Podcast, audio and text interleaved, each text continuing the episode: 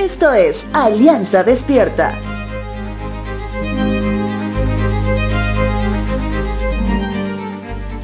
El día de hoy abrimos un nuevo libro dentro del programa anual de la lectura de la palabra. Abrimos el libro de Santiago, libro que está en el Nuevo Testamento y que está dirigido a los judíos cristianos esparcidos entre todas las naciones. Santiago estaba escribiéndoles a los judíos para alentarlos a continuar creciendo en esta nueva fe cristiana, donde enfatiza que las buenas acciones fluirán naturalmente de aquellos que están llenos del Espíritu y cuestiona si alguien puede o no puede tener una fe salvadora, si el fruto del Espíritu no puede apreciarse en esa persona. Libro de Santiago capítulo 1 versos 2 al 4 dice lo siguiente.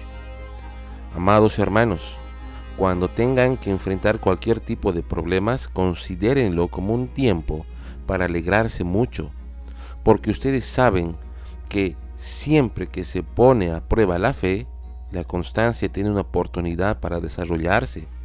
Así que dejen que crezca, pues una vez que su constancia se haya desarrollado plenamente, serán perfectos y completos y no les faltará nada.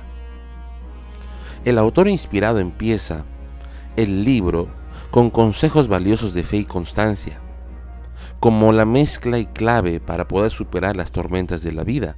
Es más, la enseñanza es tan profunda que nos anima a que más bien identifiquemos este tiempo como uno oportuno para alegrarnos, porque es un tiempo para crecer, es un tiempo para madurar y porque es un tiempo que Dios lo ha permitido. Esto me hace recuerdo que hace un tiempo atrás Dios ha hablado mucho a la iglesia de la Alianza en Santa Cruz por medio de una alabanza del cantautor cristiano y buen amigo de la iglesia, Santiago Benavides. En su álbum Canta Palabra tiene una canción llamada Esta esperanza no nos defrauda, en base a la carta del apóstol Pablo a la iglesia en Roma. Esta canción dice algo así.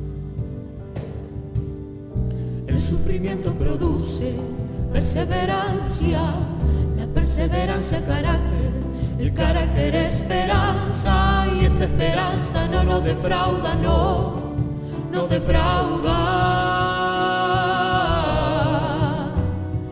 El sufrimiento produce perseverancia, la perseverancia carácter, el carácter esperanza y esta esperanza no nos defrauda, no nos defrauda.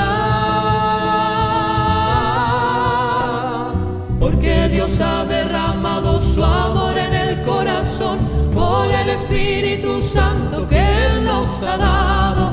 Porque Dios ha derramado su amor en el corazón por el Espíritu Santo que Él nos ha dado. Porque Dios ha derramado su amor en el corazón por el Espíritu Santo que Él nos ha dado.